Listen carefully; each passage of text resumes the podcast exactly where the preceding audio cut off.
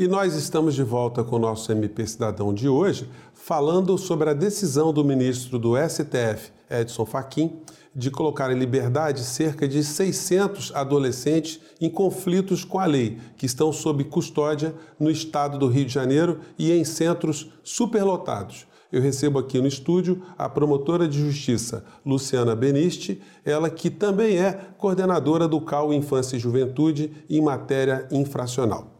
Seja muito bem-vinda, doutora Luciana. Obrigado por estar aqui com a gente. Muito obrigada. Explica essa história para a gente. O que, que aconteceu? É, no ano passado, a Defensoria Pública do Espírito Santo impetrou um HC coletivo pedindo a liberação de adolescentes que estavam em cumprimento de medida socioeducativa de internação na unidade de Linhares, é, em razão da violação dos direitos desses adolescentes por conta da superlotação da unidade. É, o o, a medida, o ministro Edson Fachin conferiu uma liminar e o Espírito Santo começou a cumprir então a decisão. As defensorias públicas de outros estados né, do, do, do, Brasil ingressaram então com um pedido de extensão dos efeitos dessa decisão, porque outros estados também padecem com o problema da superlotação das unidades de internação. Então, é, além do Rio de Janeiro, é, é, Pernambuco, Ceará, Bahia também acabaram sendo contemplados com os efeitos extensivos da decisão do ministro Edson Fachin. Quer dizer, uma situação bastante complexa, né? porque a, a, opinião pública, de uma maneira geral, como ela não tem um envolvimento pessoal em cima da questão, ela é contra que se libere qualquer pessoa que esteja é, internada porque cometeu algum ato infracional. É, como é que a senhora lida com isso? Como é que o MP ele consegue conciliar essa, essa vontade da sociedade de manter pessoas sendo responsabilizadas, jovens sendo responsabilizados, e por outro lado a gente tem uma questão que é, o, o, os ambientes onde estão sendo colocados esses jovens também não são um ambiente adequado. É, a superlotação é uma situação inaceitável.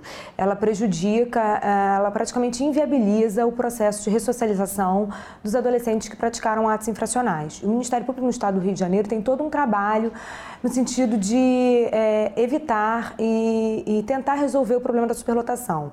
Ainda no ano de 2006, o Ministério Público do Estado do Rio de Janeiro celebrou com o Estado do Rio de Janeiro um termo de ajustamento de conduta para melhorias no sistema socioeducativo fluminense e, dentre outras cláusulas, estava prevista a construção é, de quatro unidades de internação. É, passados, né, mais de uma, passados mais de 13 anos, apenas duas das unidades inicialmente previstas foram construídas. Ficaram pendentes de serem identificadas as unidades é, que seriam destinadas à região dos Lagos e à região de Niterói e São Gonçalo.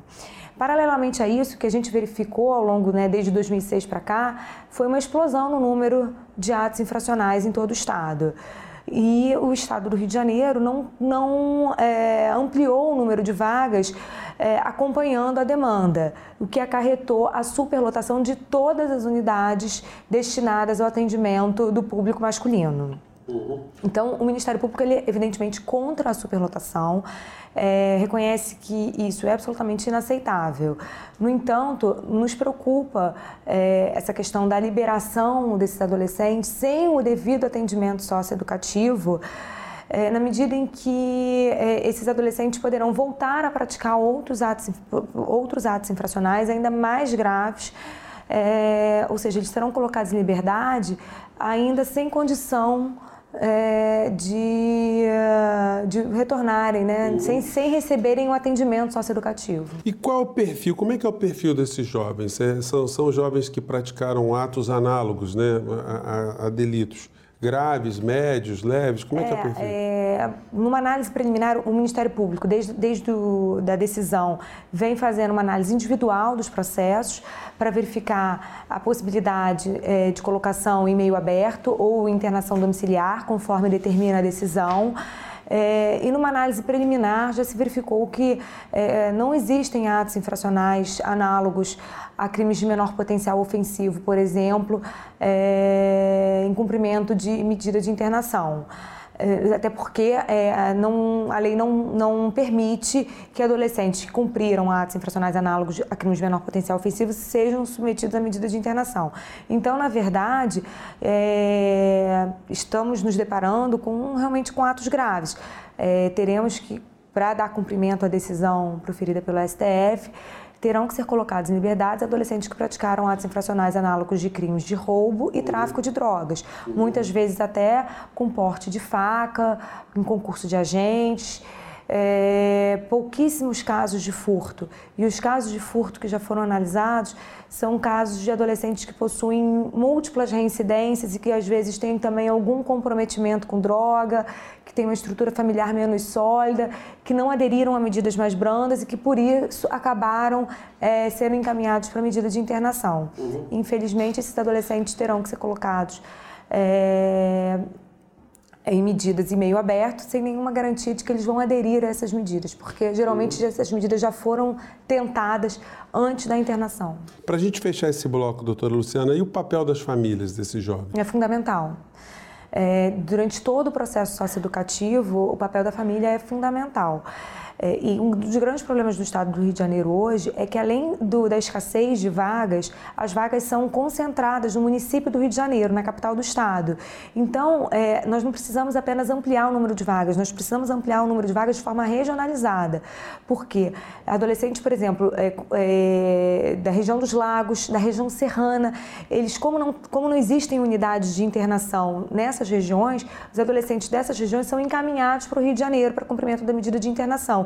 E muitas vezes eles ficam sem visita, porque as famílias não têm como se deslocar ao Rio de Janeiro para visitar. E, e, e, isso viola todos os princípios que norteiam a política de atendimento socioeducativo, que, que justamente privilegia o, o, o fortalecimento dos laços familiares e comunitários. Olha, gente, a gente vai fazer um pequeno intervalo. Esse, esse programa de hoje, ele certamente é um programa de interesse nacional. Você não sai daí que a gente volta já já com o MP Cidadão. Até já. E nós estamos de volta com o MP Cidadão, hoje discutindo um tema muito importante. Né? Nós vimos que o ministro Edson Fachin ele determinou a soltura de mais de 600 jovens que estavam abrigados dentro de instituições de ressocialização aqui no Rio de Janeiro e outras partes do Brasil também. E a doutora Luciana, aqui no intervalo, a gente estava conversando é, sobre o perfil desses jovens. E no interior do Rio de Janeiro, e provavelmente no interior do Brasil, isso não era muito comum, você ter jovem jovens desamparados. Né? O que, que aconteceu, doutora Luciana? É, no Rio de Janeiro, não sei a realidade de outros estados, mas no Rio de Janeiro a gente vem verificando um incremento da prática de atos infracionais também nas cidades do interior do estado. Então, é, cidades como Cabo Frio, Nova Friburgo, é, apresentam um índice muito grande de adolescentes envolvidos com a prática de atos infracionais, especialmente tráfico e roubo. Quer dizer, se reprimiu o crime nas capitais. Eles acabaram eh, interiorizando. Exatamente. Hoje em dia, assim, praticamente todas as cidades do Rio de Janeiro têm, têm, se deparam com esse problema. Existe uma, uma visão, assim, que é meio senso comum das pessoas que não são do, do meio jurídico, até dentro do meio jurídico, que afirmam que é, os menores eles acabam indo para o mundo da delinquência porque a lei é muito branda. Qual a opinião da senhora? É, eu acho que não, eu, o que a gente percebe de uma forma geral é que é, as políticas públicas de prevenção também vêm falhando. É, um dado muito importante com relação a essa questão infracional é a questão da evasão em frequência escolar. O adolescente, quando ele chega para ser ouvido pelo promotor de justiça em razão da prática de um ato infracional, ele geralmente já está fora da escola há muito tempo. Outra política também que a gente verifica que está muito enfraquecida é a questão da, das rede, da rede de saúde mental. Então, o que a gente percebe é, é esse enfraquecimento das políticas de prevenção que acabam ensejando né, a, é, a, a prática é, dos atos infracionais. Uhum. Da mesma forma, por exemplo, com relação às medidas socioeducativas em meio aberto é, que são de competência executiva dos municípios. Essas medidas elas precisam ser fortalecidas. É, uma medida em socioeducativo e meio aberto, bem aplicada, bem executada, pode justamente evitar que esse adolescente reincida na prática do ato infracional e acabe é, é, sendo encaminhado para uma medida mais gravosa, como a internação. Quer dizer, o perfil desse rapaz, desse jovem, é muito parecido, né? Um jovem sem escola, uma família desagregada, é. pobre. Exatamente. A gente faz a oitiva informal de todos os adolescentes que são apreendidos pela prática de ato infracional e a gente verifica que eles têm justamente é, esse perfil e a gente percebe a importância e a necessidade é, de se fomentar as políticas públicas de prevenção. E meninas? Tem meninas também? Como, como é que... Como a é quantidade de adolescentes é, do sexo feminino é muito, muito menor. Elas, é, elas respondem a cerca de 4, 4 5% do efetivo total.